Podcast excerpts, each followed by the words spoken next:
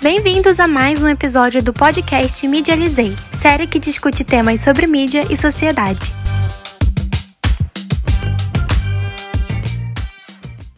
Bom dia, boa tarde ou boa noite para todos os que estão nos ouvindo. Aqui quem fala é Elô Vasconcelos e está começando mais um podcast Medializei. Nesse episódio, falaremos sobre a representação feminina através das princesas da Disney. Estou acompanhada por Milena Galvão, que, assim como eu, é estudante do segundo período de jornalismo, além da licenciada em Publicidade e Propaganda, doutora e mestre em Ciências da Comunicação. Soraya Barreto Januário. Olá, gente. Obrigada pelo convite. Soraya, muito obrigada por ter topado vir aqui conversar com a gente sobre esse assunto. Judith Butler, né, ao diferenciar o sexo do corpo e historizar esse, ela chega à conclusão de que a gente está submetida a uma ordem que busca um alinhamento exato entre gênero, desejo e sexo. E isso significa dizer que há uma regra social a ser seguida que reivindica é, comportamentos e uma performidade heteronormativa. É algo que se apresenta desde muito cedo, ainda quando o bebê nem saiu da barriga da mãe, e as expectativas e gostos já são esperados dessa criança. A cor do se vai ser uma princesa, e a gente já pode começar pensando no que é ser princesa, ou um jogador para o time do papai.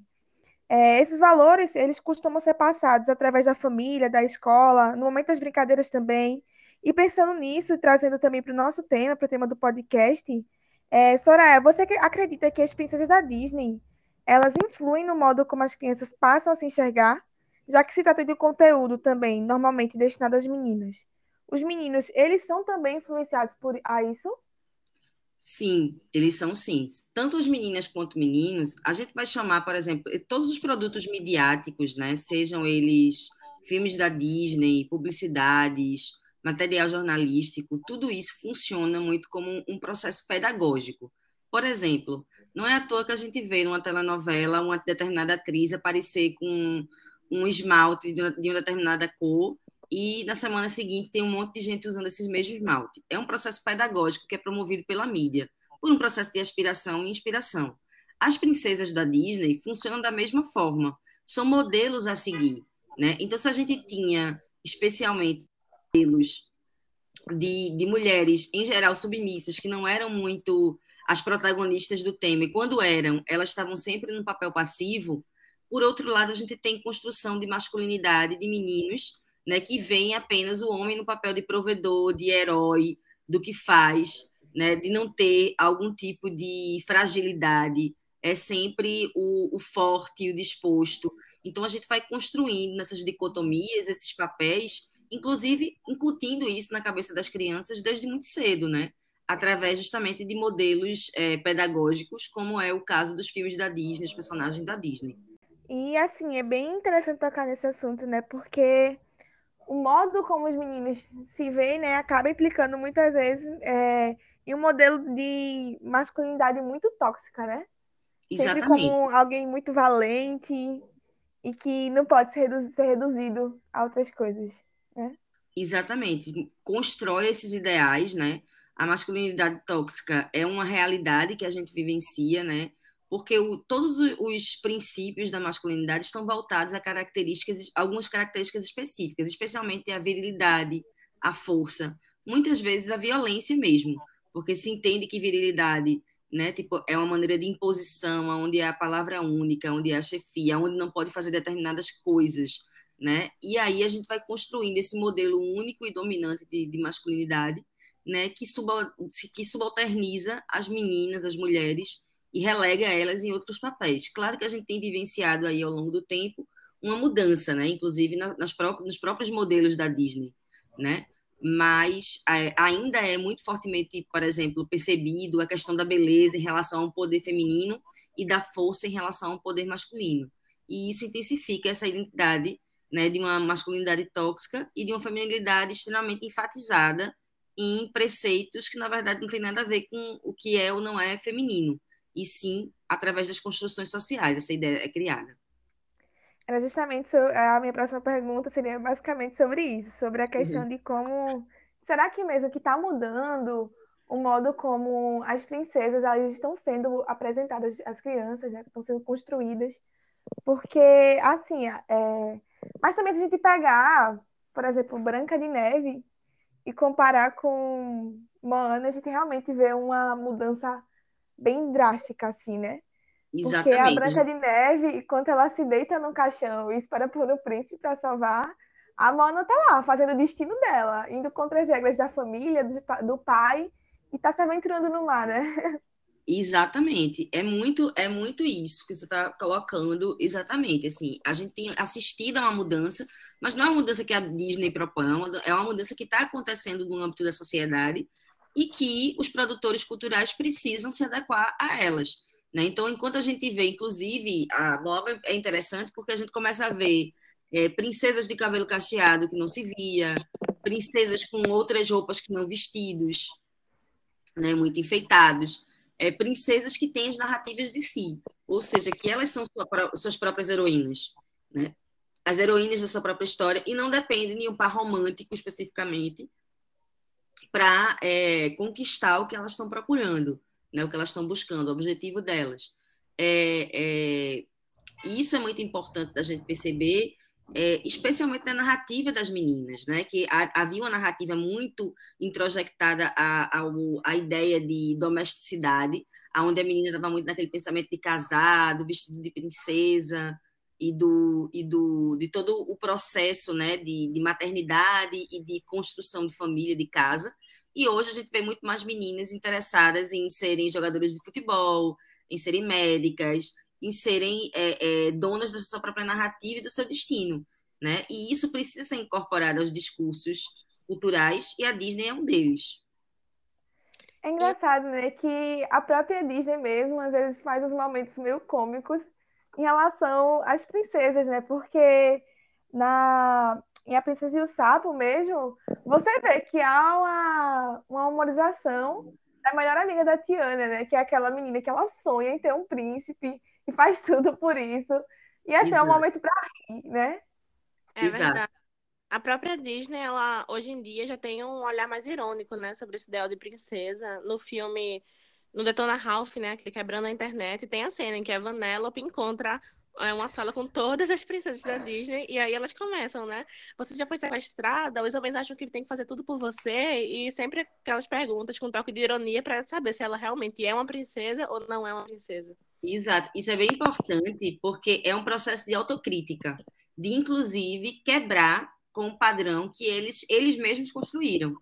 Ou hum. seja, é uma forma de dizer, olha, a gente percebe né, que era too much, então vamos aqui mudar, né, vamos pluralizar essa narrativa. Não que não tenham mulheres que sonham em casar e ter filhos, isso não é um problema. É, um, é uma questão entender por que, que normalmente a gente sonha isso, né? Compreender, questionar e problematizar por que esse era o sonho principal de tantas meninas e mulheres, e hoje, com outras perspectivas, outras narrativas, esse não é o sonho mais, digamos, principal, o objetivo de vida. Continua sendo para muitas, para outras não, e ok. É, a ideia é que a gente tenha pluralidade mesmo, respeitar todos os, os caminhos e percursos, né? Com certeza. E o sucesso desses filmes de princesa da Disney é um forte exemplo de como opera a cultura de massa, né?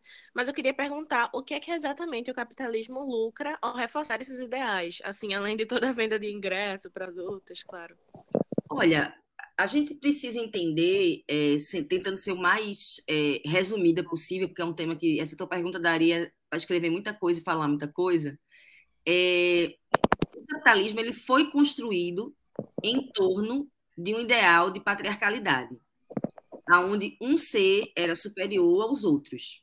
E os outros que não eram partícipes desse, desse ideal hegemônico, que era o homem branco de classe alta, né? É, é, tudo que não foi construído, primeiramente em relação ao homem, né, era subalternizado. Então, crianças são subalternizadas, mulheres são subalternizadas. O homem adulto é o modelo patriarcal ideal.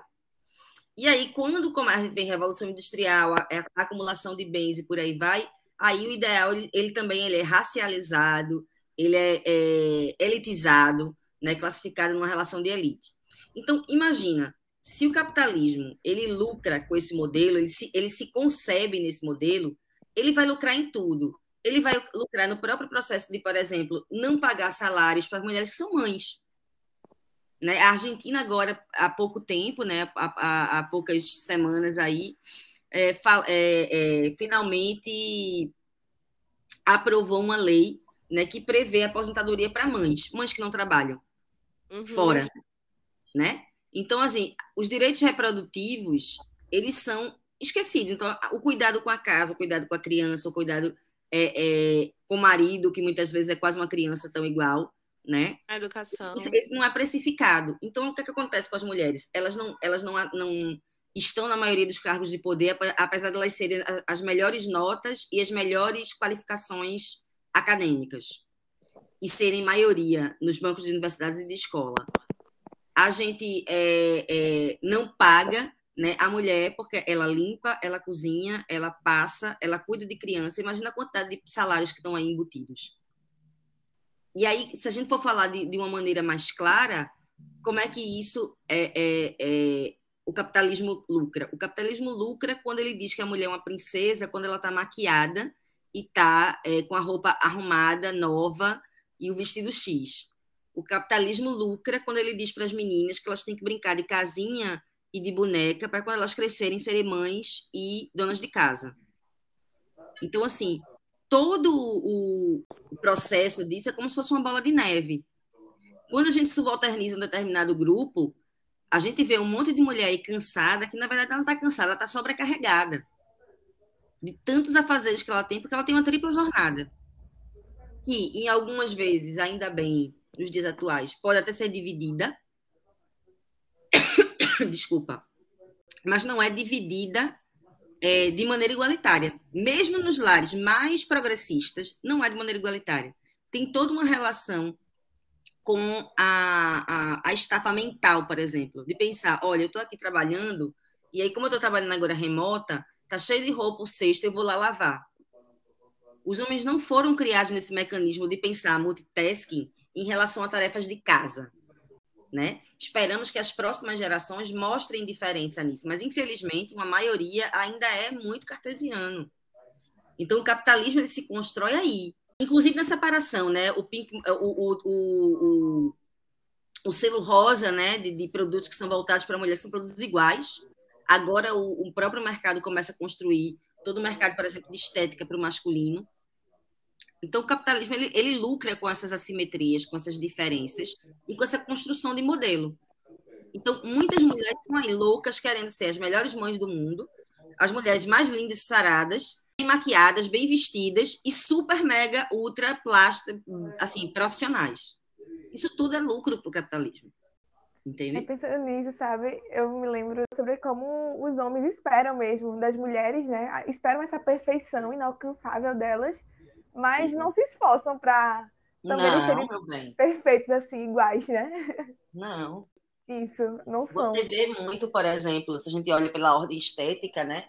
Mulheres, assim, ultra elásticas, tipo saradinhas, do lado dos seus gordinhos, buchudinhos de cerveja dos 40 anos, que é normal da vida, né? A gente envelhece, a gente muda, o corpo muda, mas as mulheres têm uma cobrança absurdamente superior.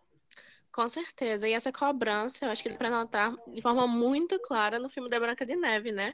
Que é para tem uma preocupação em realizar todas as tarefas domésticas, no caso dos anões, assume um papel que parece que ela virou mãe deles, sendo que são todos uhum. homens adultos, mas ela não, ordena que vão lavar as mãos antes de comer e vira como se fosse a mãe dos anões. Dos anões. E olha, é um interessante isso aí que tu estás falando. Eu estava numa conversa recente sobre essas questões desses processos, e aí a gente falando de produtos Disney, por exemplo, levando para outra esfera, tá?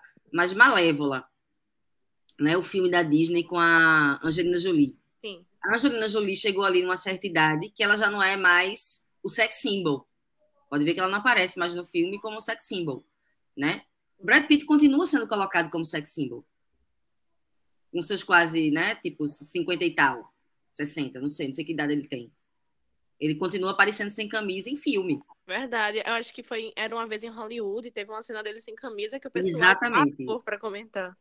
Exatamente. Era uma vez em Hollywood e Malévola são dois conteúdos recentes, né? Uhum. E aí você vê essa construção, a gente está falando das atrizes, não do produto, né?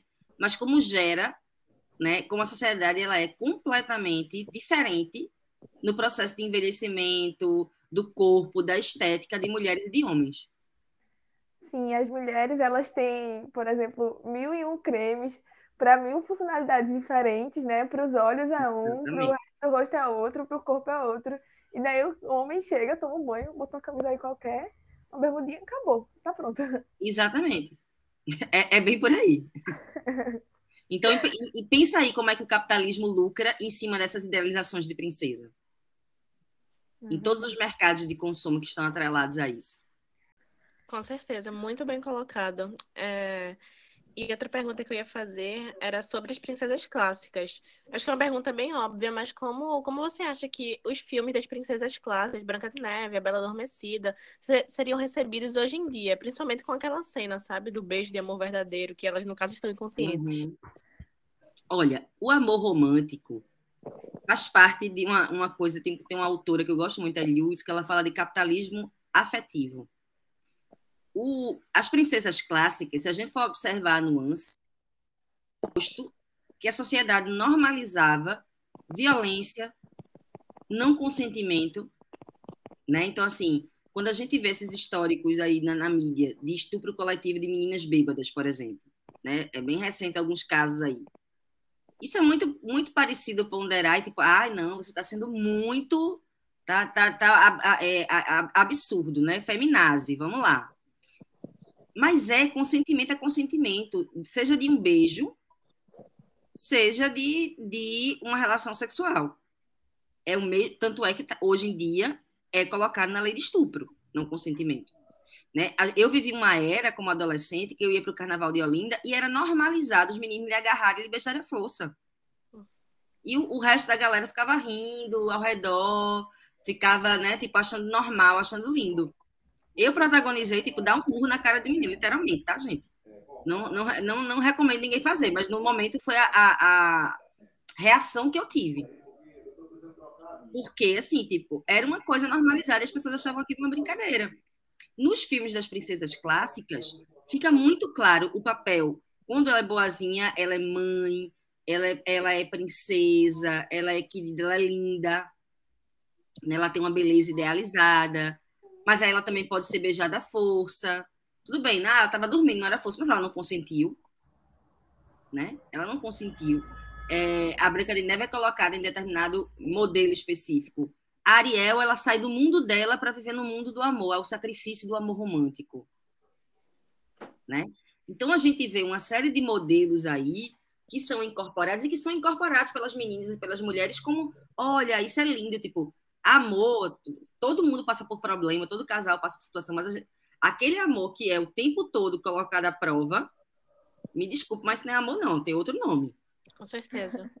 Né? É, eu queria perguntar também, já que você citou Ariel, se é, você acha que existe uma problematização assim um pouco exacerbada em alguns filmes, em alguns aspectos? Porque eu concordo que todos os filmes de princesa têm algo para ser para ser visto, né, para ser analisado. Mas a Ariel, por exemplo, o pessoal costuma sempre comentar, não, porque ela abriu mão do mundo dela para viver um amor com o príncipe. Só que ela passou metade do filme falando que não gostava do Max, se sentia repreendida lá. O pai dela era uma figura que representava, eu acho que um alguém muito machista, muito patriarcal. Na música ela cantava que os humanos, ela achava, né, que os humanos não repreendiam suas filhas, que era o ideal que ela tinha. Ela queria sair do mar, ela queria ser uhum. humana, ela colecionava. E aí por acaso ela conheceu o Eric e também se apaixonou. Eu acho que é muito problemático é que o acordo que ela fez com a, com a bruxa teve que abrir mão de sua voz e para ela ficar no mundo dos humanos precisava de um beijo de amor verdadeiro. Aí já traz esse ideal também das meninas e sempre atrás desse amor verdadeiro. Mas eu acho que assim o fato dela querer sair do mar e, e conhecer novos lugares é a personalidade dela. Eu entendo tua colocação, sim, tá? Eu falei de maneira mais geral. Uhum. Realmente, assim, não, e também não acho um problema uma pessoa que, que deixa ver várias histórias e, enfim, a gente só precisa estar consciente da escolha que a gente está fazendo. A questão da voz, para mim, é mais problemática do que ela deixar o mar, com certeza. Com certeza. Em linhas gerais, né, o problema maior está nisso aí. Né? Claro, há uma crítica ali ao processo de monarquia, a coisa de prender demais, há uma, uma relação de grito de liberdade e outra. A gente não pode deixar de pensar que esses filmes clássicos da Disney foram construídos de acordo com modelos sociais vigentes na época por mais que a gente critique, tá? a gente, claro, tem que fazer o papel de crítica, porque é o nosso papel enquanto sociedade, inclusive. Mas o que, é que a mídia mainstream vai vender? Vai vender aquilo que a sociedade no momento está achando legal, que está na crista da onda. Naquele momento de, de é, Branca de Neve, e não digo nem só da construção do filme, da história em si, né, que foi adaptada. Havia uma, uma forte propensão de que as mulheres tinham que realmente encontrar casamento e encontrar o príncipe encantado. Esses modelos são reforçados pela mídia, são reforçados, né? mas também são vigentes de acordo com um determinado tempo. Ariel, eu, consumo, eu costumo dizer que é uma princesa de transição ela nem é a, a, a típica submissa princesa, como vai ser a Branca de Neve, a Bela Adormecida. Pode ver que todas essas têm a ver com beijo. Tudo tem a ver com beijo. Ou seja, sempre precisa do elemento salvador masculino. Ariel, ela vai ser muito criticada nesse momento, e aí eu entendo a sua pergunta. Eu nem acho que foi exacerbada, mas eu acho que a gente precisa problematizar a crítica também. Por que, que, que eu não acho que foi exacerbada? Porque era um momento muito de início dessa do que a gente vê hoje muito mais fortemente essa revolução das mulheres começarem a ter mais voz. Então a própria crítica da sociedade vai em torno disso, porque já havia muitas mulheres militando muito mais por isso. Elas esperavam encontrar uma princesa muito mais liberta, brigando por essa ideia de liberdade, que é a ideia que fazem com o pai dela, da briga com o pai, e acaba caindo num, num outro modelo hegemônico, que é o modelo hegemônico do amor romântico, da salvação pelo amor, é, depender de um beijo, perder a voz, e aí se perde. Entende por que, que a crítica vai nisso? Ela, ela junta essa conjuntura. A, a, crítica esperava por um tipo de ação que não aconteceu tão, tão evidentemente no filme. É mais ou menos como a senhora mesmo falou, a Pequena Sereia é mais uma produção assim de transição, né? É. E a gente vê que é mais, mais ou menos assim na época de A Bela e a Fera também, que a gente uhum. já vê assim, uma mudança, mas não tão grande, né? A gente vê que a Bela ela é uma pessoa que busca se formar, que gosta de ler, né? mas infelizmente ela se apaixona por um cara que praticamente sequestrou ela, né?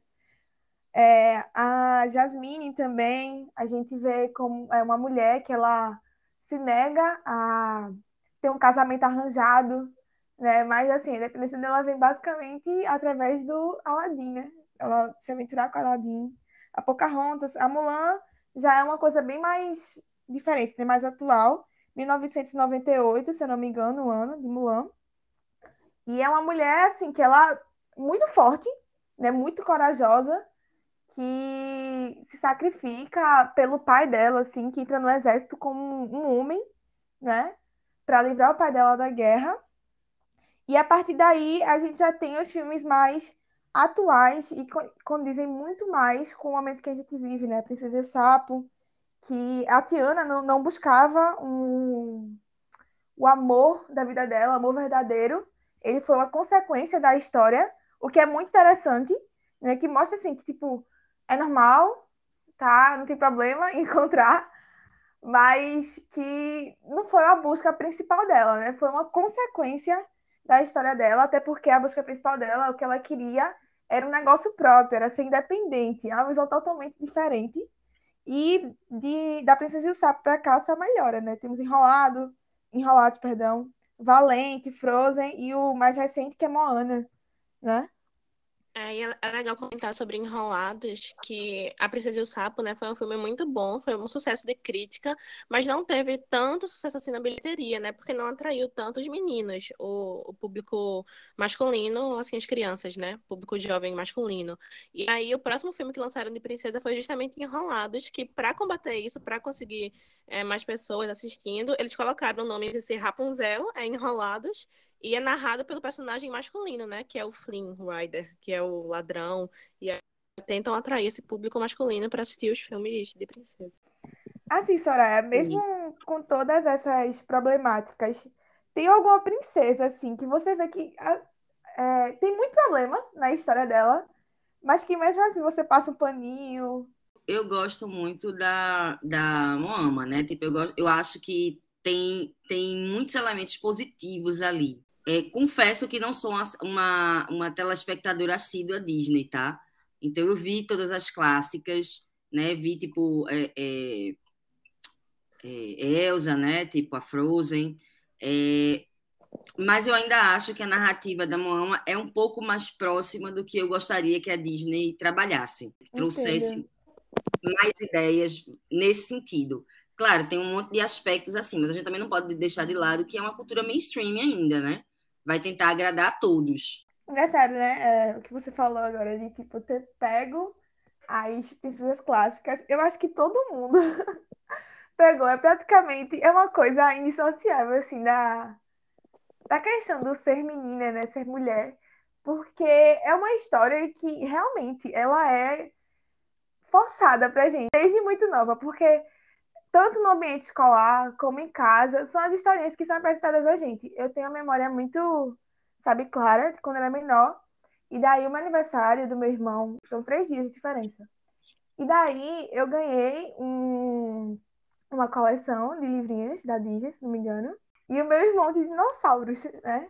Uhum. A gente já vê aí a questão da diferenciação em relação aos gostos, em relação a tudo, né? Exato.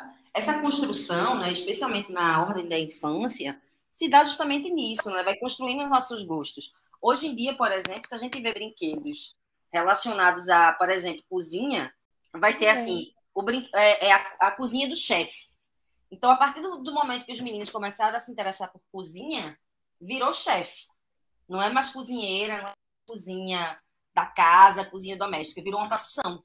Então é importante a gente pensar a quantidade de mulheres no mundo, por exemplo, que criaram as receitas que cozinham e que quem é, a maioria dos grandes chefes no sentido profissional são homens.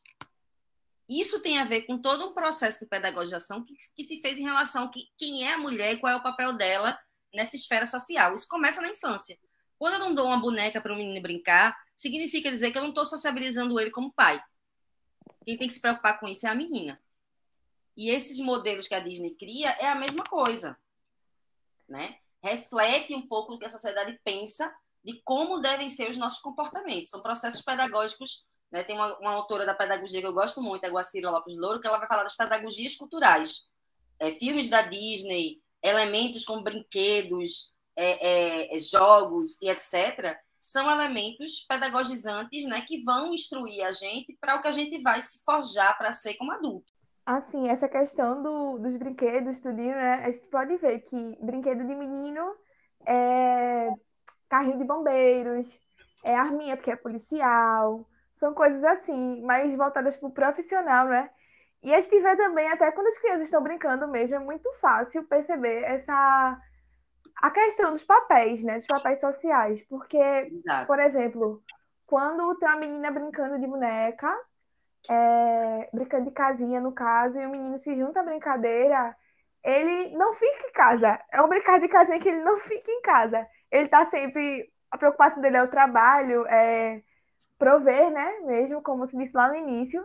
E da menina é ficar em casa, limpar, é cozinhar, é cuidar de filho. Eu gostaria de saber, assim, só para finalizar o podcast, é, se você tivesse a oportunidade de criar uma princesa, como ela seria? Ah, olha, aí eu vou, eu vou utilizar as referências, né? As minhas referências. Ela seria, com certeza, é, primeiro uma mulher independente, buscando os objetivos próprios. Sinceramente, não sei se eu colocaria um par romântico na minha história, porque eu acho que essa, essa, esse ideário único né, de uma princesa que está em busca de um par romântico. Eu acho que o par romântico que eu gostaria de fazer era a minha causa. Ser uma princesa, o meu povo, é o meu par romântico, é a minha causa que eu vou estar lutando. Ela seria talvez parecida comigo, com elementos indígenas, porque eu tenho descendência indígena. Ela seria tipicamente brasileira no sentido né, da, da mistura que a gente tem. É, seria muito possivelmente com um sotaque diferente do eixo central, provavelmente com o meu sotaque, mas especialmente ela estaria focada né, no que ela busca para a felicidade dela e das pessoas que ela ama. Gente, que um princesa, pouco... viu? Eu queria assistir esse filme. Eu assistiria, eu também assistiria. Olha aí, vamos formatar, vamos formatar. Milena, você quer acrescentar alguma coisa? É, eu queria agradecer mais. É, adorei a conversa, foi muito esclarecedor. Acho que o pessoal que vai ouvir esse podcast também vai gostar. E sobre esse filme, né, A Princesa Perfeita para Soraya, eu gostei muito é, sobre o que ela falou do par romântico, né, do par romântico ser a sua causa, porque a gente vê uma cobrança exagerada no filme da Frozen, por exemplo, a Ana teve um par romântico, né? Teve dois, na verdade. E a Elsa, por não ter, o pessoal ficava criando histórias, fanfics de pares românticos para ela, é, de outros filmes, tiravam personagens de outros filmes e diziam que ia ser o par romântico dela, ou então começaram a dizer que ela é lésbica simplesmente porque não tem par romântico, o que não seria nenhum problema, né? Exatamente. Mas aí, uma mulher sozinha, eles já tentam sempre arrumar uma desculpa de por que ela está sozinha. E eu gostei muito de. Gostaria muito de assistir esse filme que não, não precisaria realmente de um par romântico. É, então, Soraya, quer falar mais alguma coisa? Não só agradecer o convite, também gostei muito da conversa é, e espero que a gente tenha outras oportunidades de conversar mais sobre o tema. Bom, gente, então acho que a gente fica por aqui, né? Eu também adorei a conversa. Muito obrigada, Soraya, por participar, Milena. E é isso. É o fim do podcast Medializei, aparentemente. E até a próxima, pessoal.